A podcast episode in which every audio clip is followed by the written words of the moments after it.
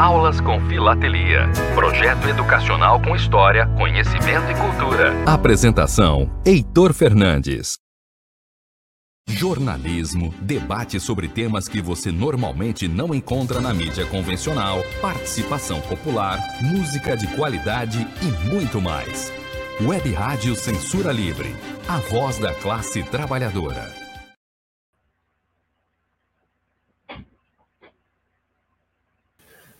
Boa noite, doutor Roberto.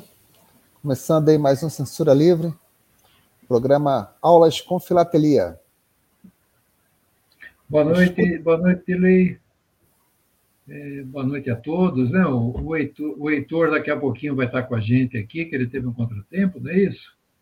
Isso, ele tá, ficou preso no trânsito. Hoje é feriado aqui no Brasil, no país todo, né? Então, o deslocamento está bastante complicado, mais difícil que nos dias normais, né? Isso, Mas aí, para não, para não atrasar o nosso programa, a gente já vai começar. É, e hoje a gente vai tratar do tema, né? Governos de Campos Salles, Rodrigues Alves, Afonso Pena e Nilo Peçanha. Bastante assunto para hoje, né? É, tem bastante coisinha para a gente conversar e, e é uma aula bem interessante hoje também. Eu estou compartilhando a tela. É só, é, doutor Roberto, não esquecendo a gente aqui informar que a gente agora está em novo horário.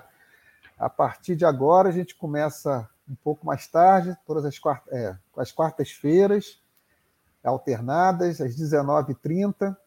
É, nosso companheiro está com um novo horário de trabalho, então, para não comprometer aí a apresentação do programa, a gente preferiu botar no horário um pouquinho mais tarde, mas que garante a de nossa dinâmica, né? Perfeito. Então já já está aparecendo aí a sua tela. Já vamos iniciar aqui a nossa conversa hoje. Pode, pode começar, falar, doutor Roberto. É, nós vamos falar um pouquinho dessa parte da, da República Velha, os governos de Campos Salles, bem comecinho do século XX, Rodrigues Alves, Afonso Pena, Nilo Peçanha, é, é, são governos é, logo após é, o governo militar ter perdido as eleições. Então, começamos aqui com é, Nilo Peçanha, né? Nilo Peçanha assumiu a presidência. Espera um pouquinho só, tem algo que não está batendo aqui, tá? Perdoem. Começamos com Campos Salles, perdoem. Quando a gente cai lá em cima no Nilo Peçanha de novo. Inverteu o slide, né? Inverteu o slide, né? Então, Nilo Peçanha começa a governar aqui em 1909. governou meu Deus, eu acho que o meu, meu sistema aqui está inteiro, inteiro maluco, rapaz. Nós temos que começar com Campos Salles. Ele me botou o Nilo Peçanha embaixo do Campos Salles. Aqui, agora estou acordando, agora está certo. Então, Campos Salles já era um político velho, foi o segundo presidente civil da República, o quarto presidente na história da República. E ele começa aqui entre 1898 e 1902. E Campos Salles recebeu uma herança maldita, uma crise econômica grave, uma inflação alta, uma dívida externa extremamente complicada que foi renegociada com a Inglaterra. É, esse aqui é o que se chama de funding load. É, ele deu para a Inglaterra como garantia de pagamento dos empréstimos né? Todas as receitas alfandegárias são as receitas de, de exportação, importação, dos impostos né, sobre as importações e exportações, as receitas da Estrada de Ferro Central do Brasil e a da Companhia das Águas do Rio de Janeiro. Então, esse aqui é um acordo meio maluco, isso aqui cai em vestibular direto sobre o funding loan, tá? onde toda a receita dessas companhias acaba sendo bloqueada para pagar as dívidas de empréstimo. E ele tem como é, ministro da Fazenda o Joaquim Murtinho.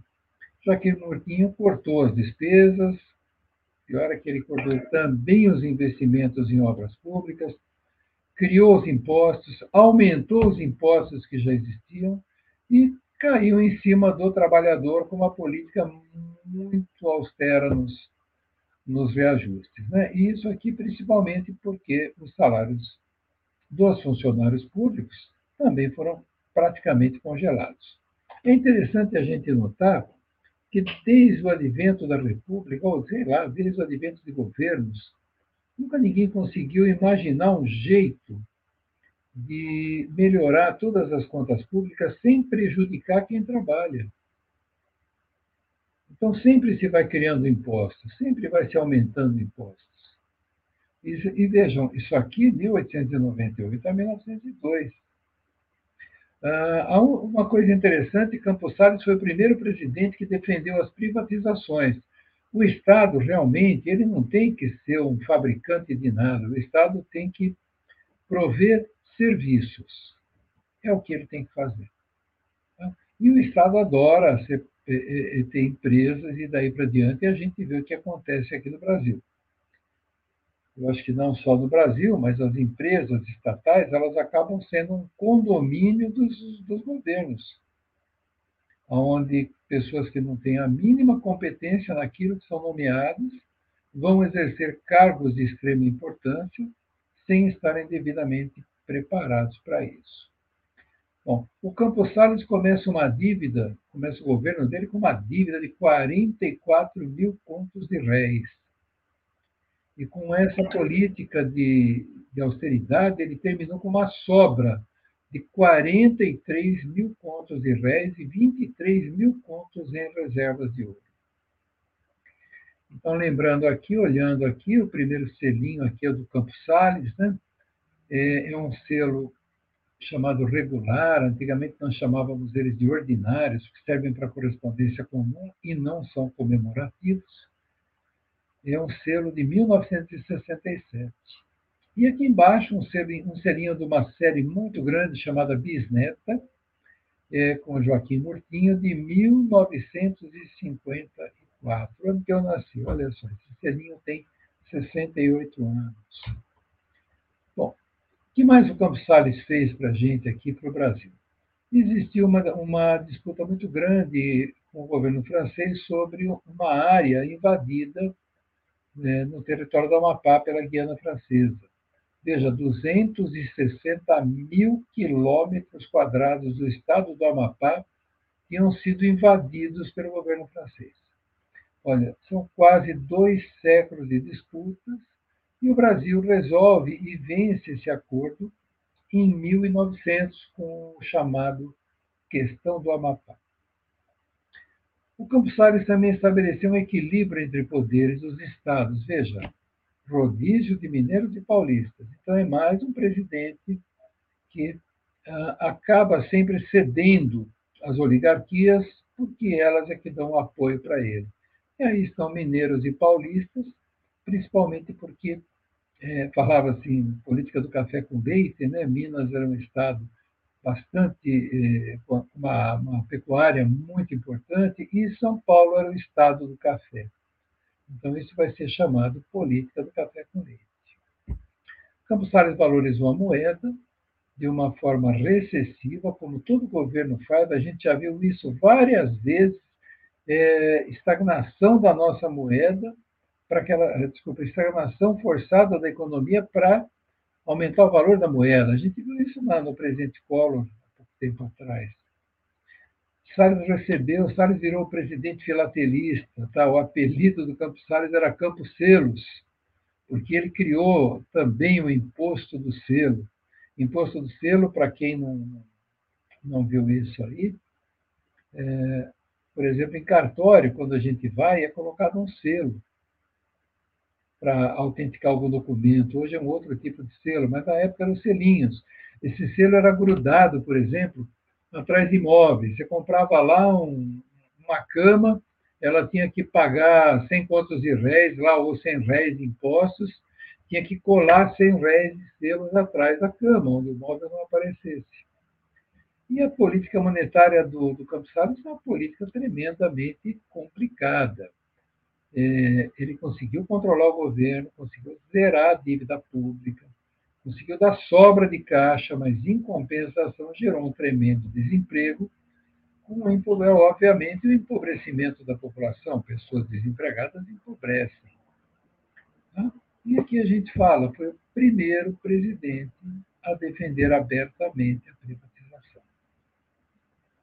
Então aqui a gente vai terminar o governo Campos Salles com essa frasezinha aqui. A gente viu no comecinho aqui da nossa conversa que o Joaquim Murtinho, ministro da Fazenda, criou impostos e aumentou impostos. Vejam essa frase do Campos Salles. Concordem ou não, protestem ou não, os impostos serão decretados.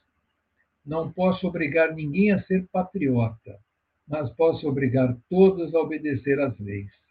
Então, é, é, é, veja, aqui é uma charge que os jornais publicaram na época sobre os pagamentos para a Inglaterra com aquele acordo do Funding Law, onde ele pegava a receita da Estrada de Ferro Central do Brasil e entregava o saco de dinheiro para a Inglaterra. Ele foi um presidente extremamente impopular. A opinião pública detestava o Campos Salles. Ele, quando saiu da presidência, ele foi vaiado é, desde a hora que ele sai do Palácio do Governo e vai tomar o trem na estação do trem e vai para sua cidadezinha.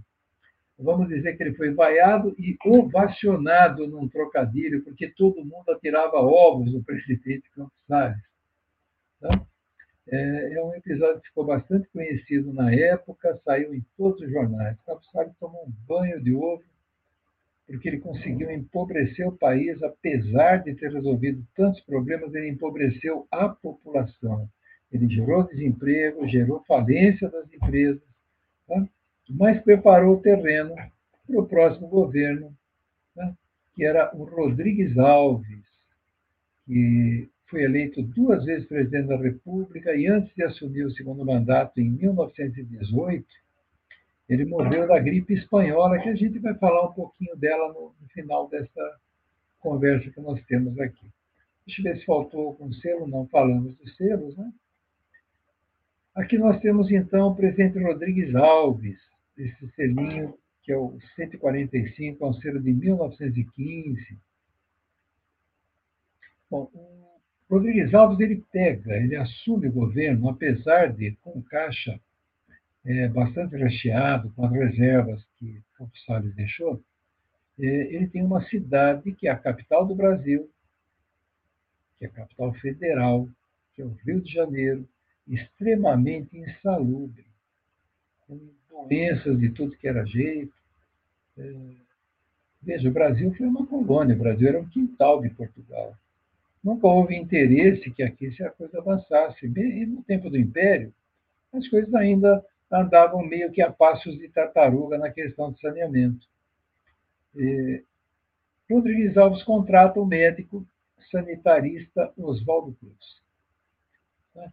E ele começa a trabalhar com essa limpeza né, sanitária de todo o Rio de Janeiro, para que o Rio de Janeiro, ao invés de uma cidadezinha que tentava ser metropolitana, se tornasse uma verdadeira capital, e atraísse para cá investimentos de turistas também. As pessoas tinham medo de vir ao Brasil. O Brasil era sinônimo de doença naquela época. Então, ele começa as obras da construção da Avenida Central, quem mora no Rio de Janeiro é a Avenida Rio Branco, a limpeza do mangue, a modernização do porto, e quem coordena tudo isso é o Lauro Miller, a população dos cortiços foi despejada e foram é, ocupar as encostas dos morros. Ou seja, ah, já estávamos tendo algumas favelas cariocas por conta de marinheiros que já não tinham onde morar e começaram a morar em barracos, e isso expande, os cortiços são expandidos. A. Vamos voltar a falar um pouquinho do Oswaldo Cruz, que é o selo 493 de 1954. Oswaldo Cruz tinha uma formação acadêmica muito boa, é, principalmente em medicina sanitária. E o Brasil, nessa época, era assolado pela varíola. Nós tivemos aqui uma, uma conversa muito bacana, há um tempo atrás, sobre as vacinas, em que falamos bastante da revolta da vacina, da varíola e daí para diante.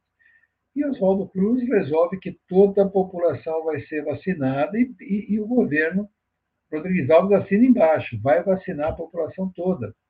Ora, a população não admite ser vacinada, principalmente da maneira com que a vacina da varíola era produzida.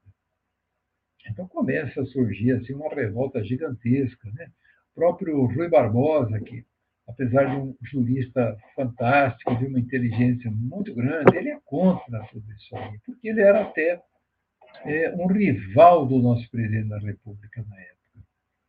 Ah, se considerava que os, vamos dizer, os fiscais da saúde, os trabalhadores da saúde, iriam invadir a privacidade dos lares, ninguém pode entrar em casa. Ah, as mulheres tinham que tomar a vacina também, os homens também, as crianças também, mas era uma indecência uh, aplicar e segurar o, segurar o, o, músculo do deltoide aqui do braço da mulher era considerada uma indecência. Tá? E, e, aí surge essa revolta da vacina. E não foi uma revolta simples, não. Foi uma revolta com mortes, foi uma revolta com virando bonde do avesso, botando fogo. É, tivemos uma tentativa de golpe pela Escola Militar da Praia Vermelha, né? E, no fim, junta Exército, Marinha, as forças policiais e consegue debelar as revoltas. Como o Brasil era, ainda tinha resquícios do tempo do Brasil colônia, a nível de tratamento de presos, o, as pessoas que eram detidas eram enviadas sumariamente à Ilha das Cobras. Chama-se Ilha das Cobras, porque a população de cobra nessa ilha é um absurdo.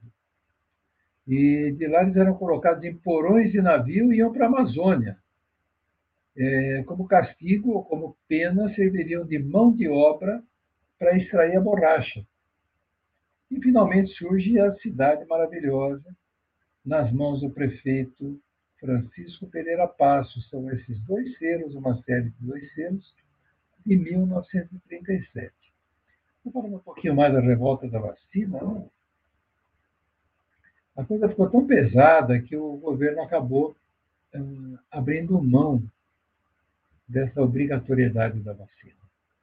E no ano seguinte, a população teve uma epidemia de varíola gigantesca.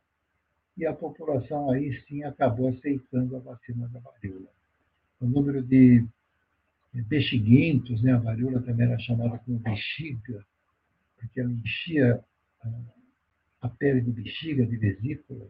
Eu não coloquei aqui a imagem da paciente com varíola da época, até porque a gente já fez, e está lá no meu site, toda essa palestra que a gente falou sobre vacinação. Vejam aqui ah, uma charge de jornal em cima do Oswaldo Cruz, né? é, chamado de Luiz XIV, da seringação. Aqui parte da, na revolta da vacina, onde a gente tem um bonde aqui derrubado. Embaixo uma charge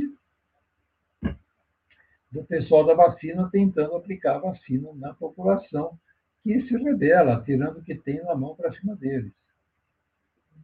Até hoje, né, a gente tem muito disso. Né?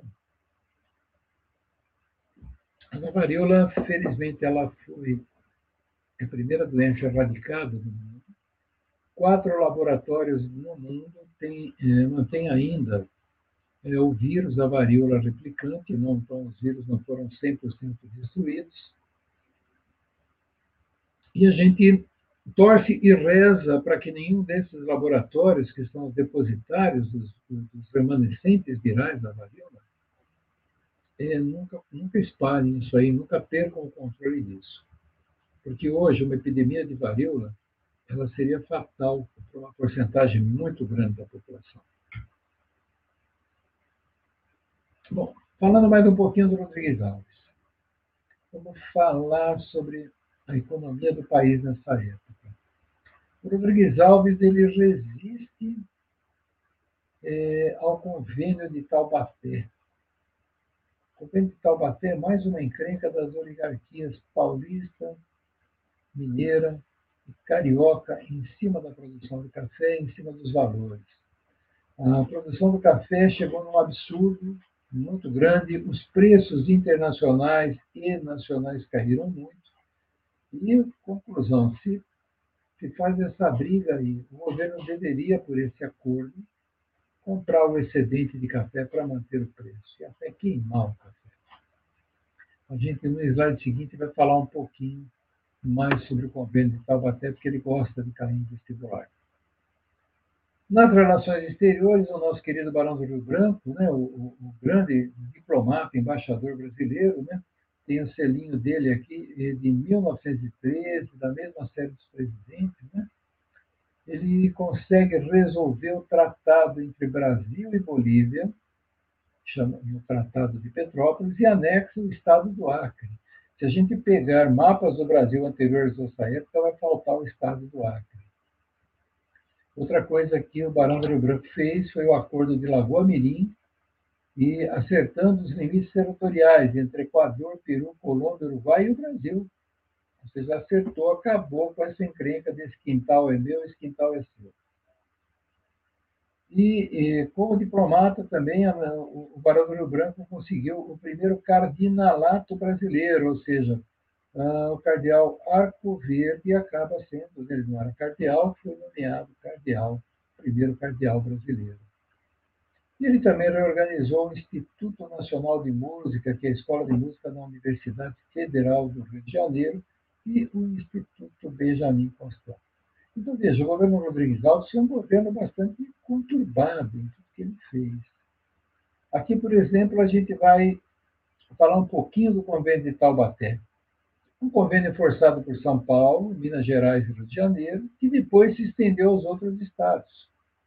Os estados emprestavam dinheiro do interior, pegavam dinheiro emprestado, compravam o excedente da produção do café para manter os preços altos, favorecendo os cafeicultores ou as nossas oligarquias. Quem que pagava a conta? Para variar, o Zé Povinho pagava a conta, com aumento de impostos, diminuição de investimentos, principalmente os investimentos sociais. E os jornais da época falavam em socialização do prejuízo, ou seja, alguém cria um prejuízo que todo mundo vai pagar. Essa é uma charge, charge dos, governantes, dos governantes aqui da época, Rio, Minas e São Paulo, puxando o dinheiro do Caixa da União. Ou seja, era para cobrir prejuízo e ganhar votos. Então, essa história do convênio de Taubaté acaba depois dando um outro prejuízo maior na nossa economia. Chegamos no Afonso Pena. Então, Afonso Pena foi advogado, político, presidente da República até de 1906 até 1909, quando morreu de pneumonia. Tinha sido presidente, né, governador, chamava-se presidente do estado de Minas Gerais. Afonso Pena era empreendedor. Então, ele incentiva a criação de ferrovias, interligou a Amazônia ao Rio de Janeiro por telégrafo. Né? Quem fez todo esse trabalho foi o Marechal Cândido Rondon. E na parte de economia, ele adotou o padrão ouro, criou a Caixa de Conversão de Valores, de moedas, e ele fixou o câmbio com a, libra inglesa. Lembra que nessa época ainda, Inglaterra era a dona do mundo, era o país mais rico do mundo.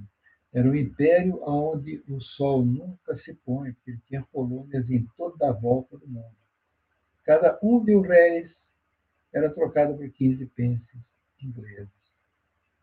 Ele também fez a primeira compra estatal do estoque de café uh, da República Velha, transferiu todos os encargos dessa valorização para o governo federal. Ou seja, o governo federal assumiu todo esse prejuízo. Uh, a princípio, isso teve uma grande prosperidade, porque o café era o motor do Brasil, controlou a inflação e tudo isso acabou quando surgiu a Primeira Guerra Mundial, ou a Grande Guerra, como na época era chamada. Aqui eu tenho um selinho oficial. O que era o selo oficial? O selo oficial era o selinho que, era, que servia para as correspondências oficiais entre os governos, de um estado para outro, da União para os estados. Aqui essa sériezinha do, do Alfonso Pena é uma série de 13 valores, uma série bem barata também. Chegamos aqui. Isso aqui não está na, no, no nosso, nosso trabalho, a história do Brasil através dos selos, até porque nem selo existe da Primeira Guerra Mundial. Agora, por que o Brasil entrou na, guerra, na Primeira Guerra Mundial? Porque submarinos alemães afundaram navios brasileiros já em 1917, aqui nas costas é, do nosso país, aqui no Atlântico Sul. E os alemães estavam fazendo um embargo naval contra a Aliança. A Aliança eram os países que lutavam contra a Alemanha na época. Então, o negócio deles era realmente afundar navio. E como que o Brasil entrou, como é que o Brasil fez com essa guerra? Como é que ele participou da guerra? Ele mandou uma divisão naval para patrulhar a costa ocidental da África. Mandou uma missão médico-militar um grupo de oficiais do exército para a França. Aí tinha uma encrenca grande nesse problema. E mandou um outro grupo, era um grupo de aviadores navais, para fazer um treinamento na Inglaterra e atuar depois em combate na Inglaterra, Itália, Estados Unidos, né, auxiliando no patrulhamento. O que, que eu falei que essa missão médico-militar complicou? Porque essa missão militar morreu quase que inteira. O Brasil mandou um efetivo geral de tudo isso aqui, de 2 mil soldados, mas a missão médica foi a que mais sofreu na Primeira Guerra Mundial, lá em Dakar. Vejam, vamos falar de gripe espanhola. A gripe espanhola, teoricamente, começou nos Estados Unidos com recruta, em treinamento, que acabou espalhando isso para quase que o destacamento inteiro, que acabou viajando para a Primeira Guerra Mundial. O Brasil mandou uma missão naval enviada para Dakar para participar do patrulhamento de esforço de guerra e para fazer a missão médica. Nós tivemos um navio com médicos, enfermeiras, enfermeiros e daí para diante, e a grande maioria desse navio acabou morrendo já no retorno ao país de cara nesse, nesse navio de, de, de, ajuda médica, foram mais de 100 marinheiros mortos. Na guerra, guerra, guerra, guerra, na Primeira Guerra Mundial, morreram menos de 100. Em torno de 100 brasileiros morreram na guerra, mas olha, uma, mais de uma centena morreu da, da gripe espanhola. A gripe espanhola se chama gripe espanhola, mas ela não começou na Espanha. Admite que ela começou nos Estados Unidos mesmo, com esse, é, esse recruta que, que apareceu com essa gripe ali. Ela é chamada de gripe espanhola porque a Espanha foi quem mais noticiou na época sobre essa gripe. E essa gripe ela, ela evoluiu por ondas, foram três ondas de gripe espanhola. A primeira onda de gripe espanhola não foi tão violenta quanto a segunda e quanto a terceira. E do jeito que veio, desapareceu. Admite que ela chegou também no Brasil por um navio inglês chamado Demerara, que aportou em Recife e Salvador em 1918, e, e de repente a epidemia aparece no Brasil. Ninguém acreditava que isso ia chegar no Brasil. Ah, a gripe vai vir a nado pelo Atlântico, a Europa está longe do Brasil, está nada.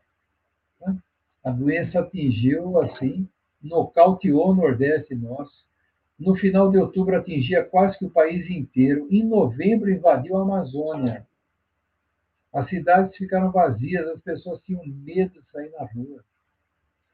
O Brasil teve cerca de 35 mil mortos nessa epidemia de gripe espanhola.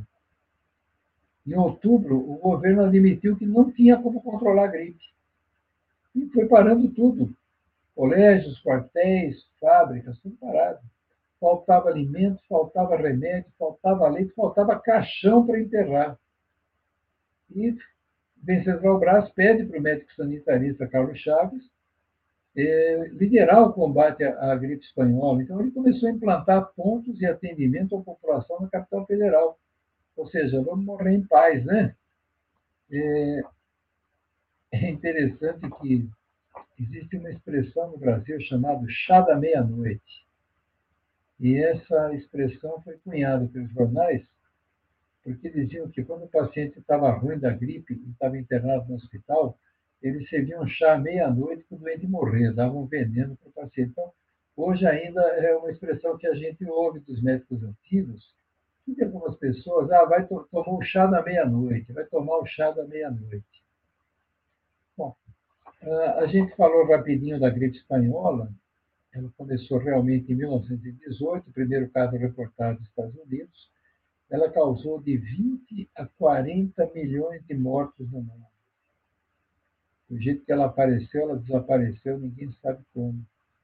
Agora, se nós pararmos para falar quantas pessoas morreram pela Primeira Guerra Mundial, mortos em combate, são 15 milhões.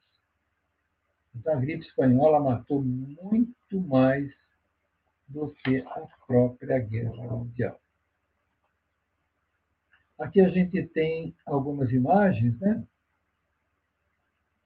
Do, do Gazeta de Notícias, do Rio é um vasto hospital, a invasão da influenza espanhola, socorro e daí para diante. Aqui um grupo de médicos, todo mundo na época também trabalhava de máscara. É, vejam o tamanho do galpão, onde se enfileiravam as camas e as pessoas morriam. Aqui uma outra imagem de um hospital. A minha família veio para o Brasil fugindo do, do final da Primeira Guerra Mundial e os avós contavam que não tinha caixão para enterrar as pessoas lá, na, na, na, Europa, lá na Síria. E falava-se isso de Portugal, de Espanha, da Itália, então passavam os carroceiros, as pessoas colocavam cadáver, os cadáveres na rua e os carroceiros ou caminhões recolhiam os cadáveres. Então é, é uma, uma situação bastante, bastante complicada. Né? Afonso Pena ainda modernizou o exército, marinha, ele tinha um lema que governar é povoar, incentivou mais construções de estradas de ferro, estrada de ferro noroeste, ligação de ferrovias paulistas com os paranaenses, modernizou capitais, modernizou os portos, quer dizer, aqui o, o país começa já a ter uma nova feição. Aqui, como eu falei, né, a gente acabou, acabou meu programa, misturou um pouco de vibes, né? Uh, Dirley, você quer fazer um intervalo? Nós já estamos em 8 e 10 da noite. Boa noite, doutor Roberto. Opa, Heitor, tudo bom? Peço licença para entrar na sala, doutor Roberto. Quando o aluno chega atrasado, tem que ter autorização do professor para entrar na sala. Ah, eu não tinha arriscado seu ponto ainda, pode entrar. Então tá bom, obrigado. Peço desculpa aí aos ouvintes, internautas também, eu estava em trânsito. Hoje é feriado, o trânsito aqui ficou complicado, principalmente com os transportes de aplicativo, né? É, eu, eu interrompi o compartilhamento aqui, viu? Sem problema, doutor Roberto. Nós vamos aproveitar fazer um intervalozinho. Antes do intervalo, eu vou anunciar aqui, já agradecer, pedir um desculpa também nossos ouvintes internautas que interagem conosco aqui através do chat, seja pelo Facebook, seja pelo YouTube. É, Vocês até, podem acompanhar, até... já aproveita aí, vai curtindo, clica aí no sininho para acompanhar nossas é, programações. É, eu até porque Roberto terminamos Pires... aqui, viu? Pois não. É, nós terminamos aqui a nossa aulinha, viu? Estou conferindo os slides aqui.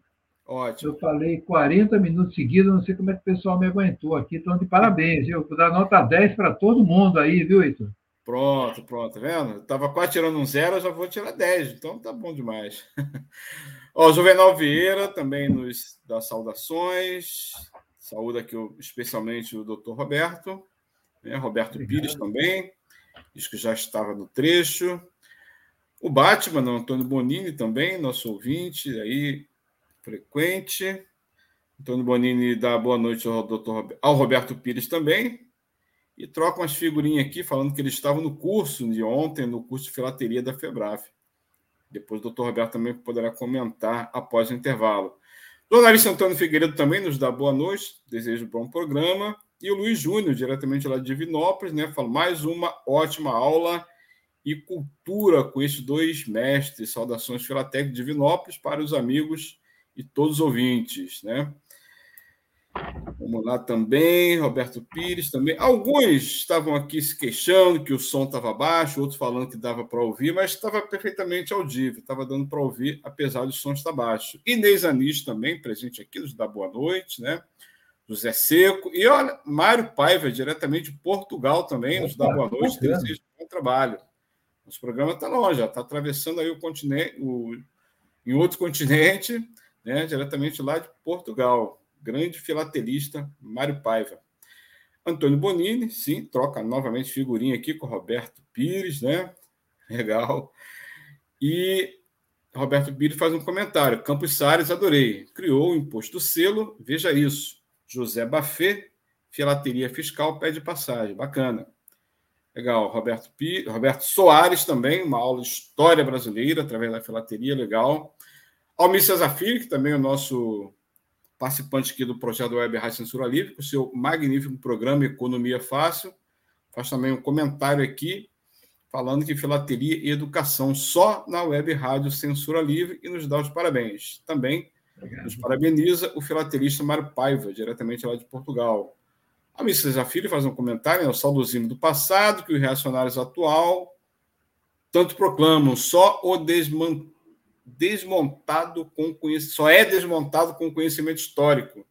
Muito bem apresentado aqui pelo Dr. Roberto. Cheguei atrasado na aula, mas peguei essa parte da preciosa da aula. Nilo Peçanha foi o primeiro presidente negro e o único até hoje. Confere? Pergunta Robert, é, Almir César Filho.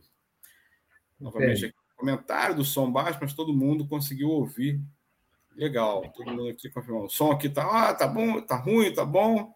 Legal. Boa noite, nos dá aqui o Antônio Bonini. São os principais comentários aqui do nosso ouvinte internauta que acompanha. Aproveita e compartilha né, esse link da aula do Dr. Roberto, assim como os outros, que aumenta aqui a nossa audiência na Web Rádio Censura Livre, que todo mundo vem aí contribuindo. Doutor Roberto, nós vamos fazer um rapidíssimo intervalo, depois nós voltamos após é, o nosso, a nossa apresentação da Web Rádio Censura Livre. Gelei, obrigado por ter salvo aí a, o início da aula e vamos ao, ao intervalo. Jornalismo, debate sobre temas. Opa, voltou? Jornalismo, debate sobre temas que você normalmente não encontra na mídia convencional, participação popular, música de qualidade e muito mais. Web Rádio Censura Livre, a voz da classe trabalhadora. Para manter o projeto da Web Rádio Censura Livre de uma mídia alternativa, buscamos apoio financeiro mensal ou doações regulares dos ouvintes, de amigos e parceiros, já que não recebemos recursos de grandes empresas, políticos ou partidos. Seja um apoiador regular e ouça o agradecimento no ar durante as edições dos nossos programas. Sua ajuda é muito importante para nós. Enviamos prestação de contas mensal aos nossos apoiadores. Temos uma vaquinha virtual permanente. Anote o endereço virtual apoia.se barra apoia.se barra CL Web Rádio. Saiba mais sobre a emissora no WhatsApp 21 96553 8908. Web Rádio Censura Livre. A voz da classe trabalhadora. Acompanhe a programação da Web Rádio Censura Livre no site www.clwebradio.com, no aplicativo exclusivo para ouvir rádio no celular, tablet e Smart TV. A emissora também está no Rádiosnet, um dos maiores aplicativos para esta finalidade, na nossa página no Facebook e no canal da emissora no YouTube. Acesse o nosso canal escrevendo youtube.com barra C barra Censura Livre, tudo junto. Inscreva-se no canal e acione o sininho para receber as notificações de novos vídeos. Web Rádio Censura Livre a voz da classe trabalhadora. Opa, voltamos. Doutor Roberto, quero aproveitar para te agradecer de público sua contribuição no nosso projeto da Web Rádio Censura Livre. Você que já contribui quinzenalmente né, com aulas maravilhosas através da filatelia, também fez uma contribuição muito importante para o nosso projeto. Muito obrigado, agradeço aqui em nome de toda a equipe da Web Rádio Censura Livre. Aqui não tem nenhum profissional, nós apenas mantemos né, o projeto vivo através de contribuições de amigos, de internautas, de colaboradores, e é sempre muito bem-vinda, né, conforme mensagem do nosso anúncio. Doutor Roberto, o Roberto Pires fala que a aula muito interessante, 40 minutos passaram voando, valeu. de fato, passa voando, né? A gente fica muito descontraído, né? E a aula acaba fluindo, a gente nem vê o tempo passar. Né? Esse é o objetivo do projeto né, da, de aulas com filatelia, que é transmitir as mensagens educativas, de história, de arte, enfim, através da filatelia, mostrando né, várias ilustrações de peças filatélicas, como o doutor Roberto bem mostrou aqui. Queria comentar alguma peça filatélica especial, doutor Roberto? Eu não tive a oportunidade de comentar. Né? Eu, como eu cheguei atrasado, não queria interromper a aula já sem me desculpar primeiro, mas gostei muito das peças que você apresentou. Teria alguma em especial que você queria comentar? Olha, eu particularmente eu gosto de selo regular. Tá? Uhum. Vamos lá, eu vou achar aqui e já compartilho a tela. Né? Ok. É, eu vou compartilhar esta tela aqui, deixa aqui iniciar o compartilhamento.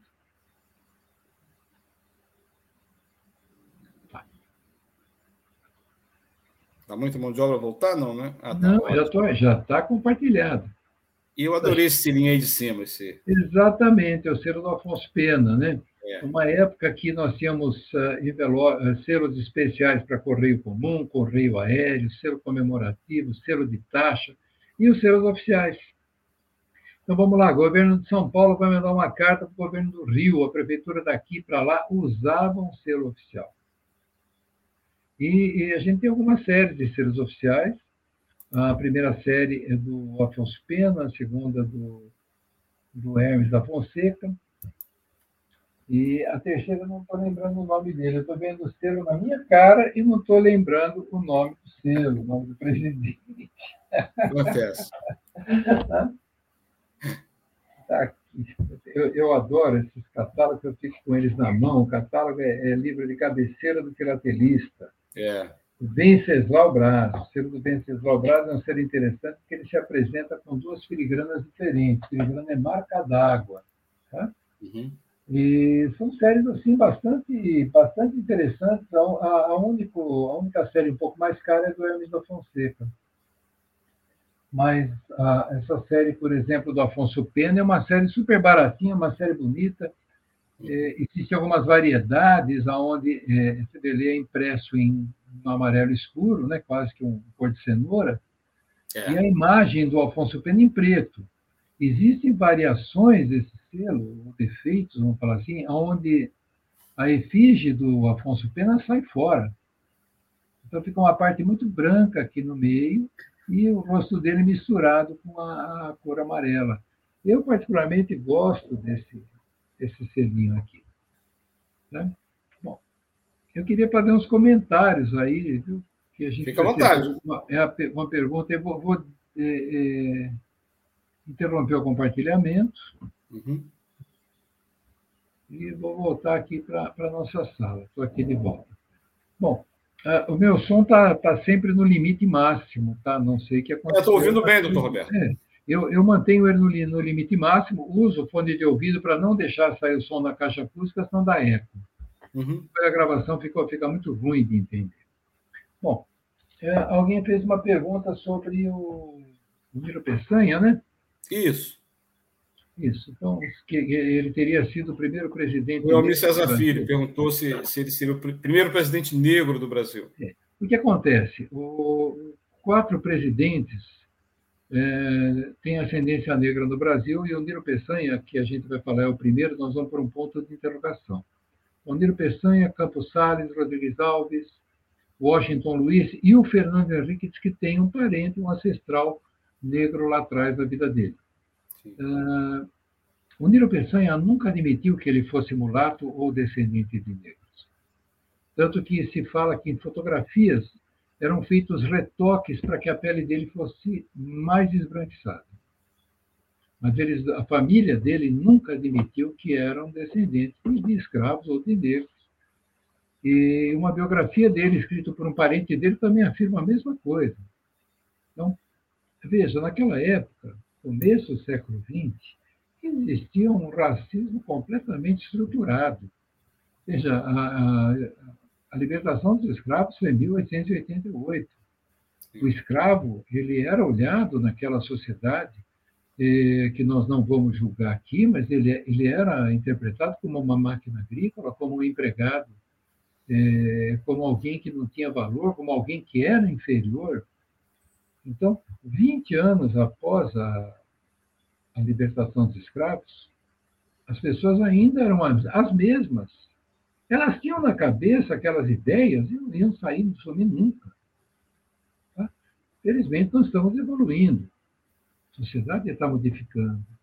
O que não se admitia 110, 120 anos atrás, hoje a gente descobriu que é perfeitamente normal. Nós tivemos aqui isso na a, a nossa aula sobre escravidão, em que eu acabei fazendo quase que um discurso apaixonado aí que não existe cor. Né? Se todos nós fôssemos daltônicos, que cor nós estaríamos enxergando? Tons de cinza? E o que, que isso iria mudar a nossa vida? Tá? Então, ah, tem essa história. Naquela época, realmente não dá para julgar. Lógico, a gente reprova, Sim. mas a gente tem a cabeça do século XXI, graças a Deus. Né? Então, é isso que eu podia falar. Né? Ele, ele apesar de mulato, ele não admitia que ele tinha parentesco com o negro. E não até se reconhecia, né? Exato e até para até se defender, para ser respeitado como presidente. E veja, a eleição, quem, quem conhecia o rosto do presidente? o, o, presidente andava na rua e ninguém sabia que ele era o presidente. Sim. Ou se morava numa grande metrópole que se conhecia do lado do Palácio Presidencial, mas não tinha televisão, não tinha o jornal, era uma coisa que é, publicava desenhos, a fotografia no jornal demorou para sair com uma boa definição. Então, é, ele foi eleito, mas ele queria manter aquilo ali. Ó. Se de repente alguém achar que eu descendo de negro, eu vou perder o apoio popular. A gente pode pensar nisso também. Almir, eu espero ter respondido sua pergunta, tá? Perfeito. Doutor Roberto, tem outro comentário aqui no, já no chat privado aqui nos bastidores. Me pergunta, Heitor, comenta sobre o selo em homenagem ao Oswaldo Cruz, que apareceu logo no início. Eu não peguei essa, esse selo. Deixa eu localizar o, Vou pegar o Oswaldo Cruz aqui e já compartilho a tela. Ok. Tá? Bom, enquanto o doutor Roberto localiza o selo, você que está nos ouvindo pode aproveitar, né, compartilhar aqui ó, o, o link do, do, programa, comentar, fazer mais comentários no, no site, é, do YouTube, do Facebook e também acionar o sininho lá do YouTube, que aumenta né, a visibilidade, aumenta a nossa audiência. Muito legal está contribuindo aí para propagar né, a Web Rádio Censura Livre, especialmente aqui o programa Aulas com Filatelia. Então, nós aqui estamos com o selinho Oswaldo Cruz. Cruz. Oswaldo Cruz. Esse selinho é um selinho de uma série grande chamada Bisneta. Bisneta. Ele acaba aparecendo em várias tonalidades, eu já estou localizando ele aqui no meu catálogo selo de 1954. Eu gosto muito de selos monocromáticos, doutor Roberto. É, ele Olha, tem uma tonalidade especial daqueles selos é super um... coloridos, não que não sejam bonitos multicores, né? Mas é esses época... de tonalidade monocromática são muito lindos. É uma época que eh, realmente era tudo monocromático, é uma época, eu vou te falar que era uma, uma parte romântica do, é. da filatelia, né? É. É, então, eu tenho esse Oswaldo Cruz na, na, série Bisneta. Na primeira série, ele aparece em três selos: selo de 20 centavos de cruzeiro, 30 centavos e 40 centavos de cruzeiro. Ele aparece na cor vinho, essa cor se chama verde garrafa, e tem a, a última cor dele aqui no selo de 40 centavos, ele é o carmim avermelhado. Tá? Então, é, realmente, é, é a grande dificuldade que a gente tem na série Bisneto, eu vou fazer um comentáriozinho, tem até artigos né, sobre, sobre isso, eles têm um monte de variações de tonalidade. Eu não vou falar da variação do fundo, tem três tipos de fundo, onde está a fotografia aqui do, do Oswaldo Cruz. Atrás a gente tem um, um, fundo linhado, a gente tem um moaré, que é tipo tapete, é diferente. Mas vamos falar da variação de cor. Falou do selo monocromático. Era uma época que o correio imprimia com a tinta que chegava. Sim. Então você vai ter o azul, azul celeste, azul cobalto, azul turquesa, azul Deus sabe o quê. Tá? É, você vai ter verde claro, verde esmeralda, verde amarelado, verde garrafa. É. Só não tem verde cor de burro quando foge. Agora, o que acontece? O selo é o mesmo. Ele acaba tendo umas variações de tonalidade de cor. Não, eu não diria uma variação de cor, mas diria uma variação de tonalidade. Só que o nosso olho enxerga cor diferente cada um de nós, eh, não dá para falar que o mesmo vermelho todo mundo enxerga exatamente igual. Isso tem uma, uma, variação genética muito grande de como nós enxergamos as cores. E, de repente, que eu enxergo como vermelho, talvez o seu vermelho seja para mim um verde, alguma coisa assim. Existe variação de tonalidade. E o, o catálogo acabou fazendo essa divisão e eu li um artigo do Peter Merrick ele fala: meu, olha, meu pai fez um trabalho aí, o pessoal fez um trabalho maravilhoso, nós não vamos mexer, é uma coisa que já é, incorporou na filatelia isso como variação de cor para esta série. E realmente é, é, é, isso mesmo que a gente faz. Agora, é um selo muito legal, eu realmente gosto de selos, eu gosto de ser ordinário, é, regular, né? vamos falar o termo mais bonito. São selos baratíssimos para colecionar, tá? E, forma assim, um conjunto muito bacana, muito. Vê que todo esse trabalho que eu fiz da história do Brasil através dos selos, todo esse trabalho ele usa selos muito baratos, que é para o colecionador iniciante é, não gastar tanto, não gastar o dinheiro dele para valer com selo como a gente, depois de velho e aposentado, gasta. Então, quem vai começar a colecionar é, é muito bacana. E não diminui o, a história do Brasil. Se eu colocar um selo aqui de 50 centavos numa casa filatélica e um de 50 mil reais, a, a mensagem é a mesma. Sim. Tá? É isso que interessa para nós. Estou interrompendo o compartilhamento novamente, tá? E voltando para a nossa sala de bate-papo. Ok, legal. Roberto, o nosso programa aqui também é, é transmitido através dos agregadores de podcast, né? Também na versão, evidentemente, podcast é aquele que só tem o áudio, né? Não tem aqui o recurso do vídeo, você pode visualizar o selo, mas também você pode aproveitar e assistir em todos os agregadores de podcast. Ó, o meu celular avisando que está na hora de tomar um remédio, ó, doutor Roberto. Olha, é, quando, chega, quando chega o primeiro fio de cabelo branco, chega um pacote é, completo. Ó, tá? brancos, já, nossa, é, eu daqui, a pouco, é, daqui a pouco eu vou tomar os meus aqui. Uh, outra coisa que você pediu para comentar foi sobre o curso de filateria para ah, sim, né? É, eu fiz aula inaugural com a história da filatelia. Nesse final de semana eu vou colocar o link do, da aula que o livro passou para o pessoal. É, foi, foi, muito bacana que eu levantei a história né, da, da pré-filatelia, a história do selo. Foi uma aula muito gostosa, foi uma pesquisa muito gostosa que eu fiz. É, a aula de ontem, infelizmente, eu não pude assistir. Eu estava no casamento de um sobrinho, não tinha como faltar. Mas o pessoal falou para mim que foi muito bacana a aula. Foi o pessoal lá de Santos que deu essa aula, né, o Mastro Rosa, né? Mas eu acho que assim, é um curso que vale a pena fazer não só para os iniciantes, o filatelista é um eterno estudioso. Isso. Ah, é o que o filatelista e o médico têm em comum. Não pode parar de estudar nunca. Aliás, ninguém pode parar de estudar, né, É verdade. Quem não, não pôde assistir, as aulas vão ser disponibilizadas. Eu vou colocar no informativo meu dessa semana, a minha revista semanal. Tá? Bacana. E, e vamos fazer a coisa para valer, né? Isso. Ó, quem quiser assistir, não só é, compartilhar para outros assistirem a aula de hoje, não só aqui na, no site da Web Rádio Censura Livre, mas também no site do Dr. Roberto.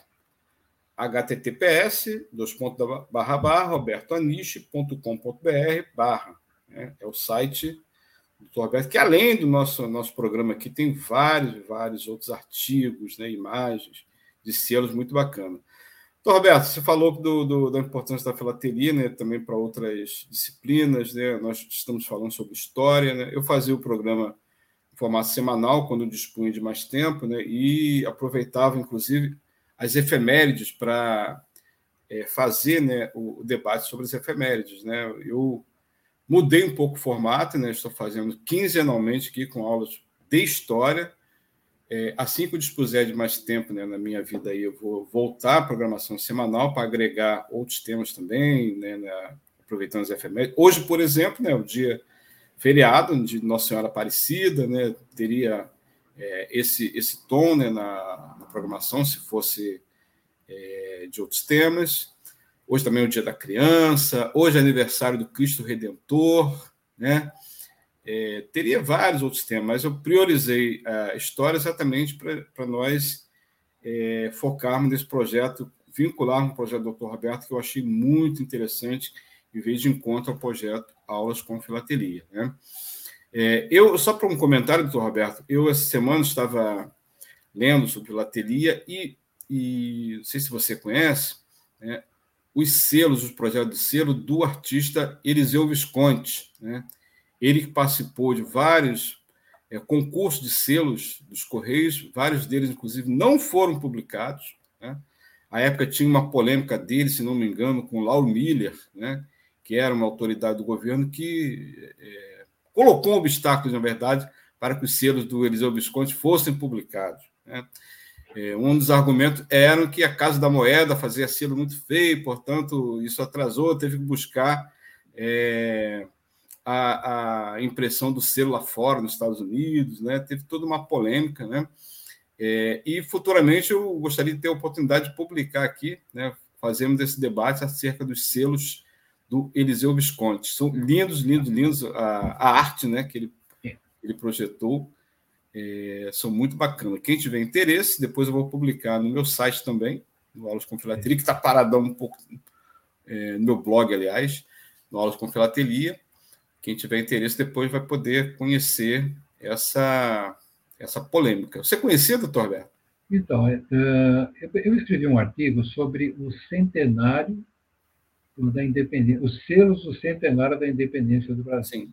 Isso. É, esse artigo ele foi publicado na revista Filabras, vai sair agora na revista da SPP. É, eu coloquei esse artigo, eu fiz uma coletânea muito grande, que já está merecendo uma revisão para acrescentar coisas, da independência do Brasil, que nós soltamos dia 7 de setembro, está lá no site, deu 140 páginas. É, esse, esse trabalho sobre o bicentenário da independência, ele inclui os selos da independência, do centenário, do Sesc centenário, do bicentenário. Mas não inclui só selos, ele fala de colecionismo em geral. Eu recebi muitos artigos de, de, de, é, de colecionadores para incrementar isso aqui.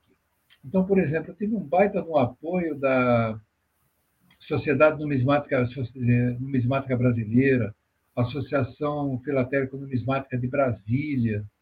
O Len Gruber me passou os, os, artigos do blog dele, até os bilhetes de Loteria Federal uh, falando sobre a independência do Brasil, o Sesc Centenário tem tudo isso. As cédulas, as moedas, a medalha. E eu coloquei esse artigo meu, eu coloquei lá também. Ah, o, Braida tem, o Braida tem um artigo muito bom também, que está colocado lá. O Roberto Pires fez um tremendo de um artigo. Agora, os que falam do Eliseu Visconti, eu, eu tenho lá não só o Eliseu Visconti, mas também o Ricardo Ele Sabe, que era da Sociedade Filatélica de Buenos Aires, era o presidente lá e era membro da SPP aqui. Ele também fez um, um ensaio e também não foi aprovado. É, e lá eu cito muito Elias Visconti. O Friesen tem um artigo no Boletim de Santa Catarina, mas ele era, é, vamos falar assim, era mais do mesmo, eu não coloquei no, no meu trabalho, que está lá no site meu. São 140 páginas falando em tudo, dos selos, dos nossos editais. Eu fiz um completo, porque eu recebi muita contribuição. Ótimo. Quando eu falei, vou fazer esse trabalho, eu pensando em colocar meu artigo, uma outra coisa, mas choveram contribuições para mim, achei muito bacana, deu 140 páginas, incluindo selos de Portugal que eu peguei do blog do Mário Paiva, do, do bicentenário da nossa independência. Então, Mário, muito obrigado. E a gente vai agora complementar, porque eu recebi mais algumas coisas, teve o Sul comemorou bastante. É, eu só achei que São Paulo, capital, perdeu uma oportunidade de fazer uma exposição filatélica só sobre bicentenário, uma, uma exposição virtual, não precisava de espaço, era para mostrar o quanto a filatelia pode contribuir para essa, essa data que a gente. Sem dúvida. Doutor Roberto, os temas da aula do dia 26, daqui a duas semanas. Quais serão? Agora, aqui, eu vou te falar já. Beleza.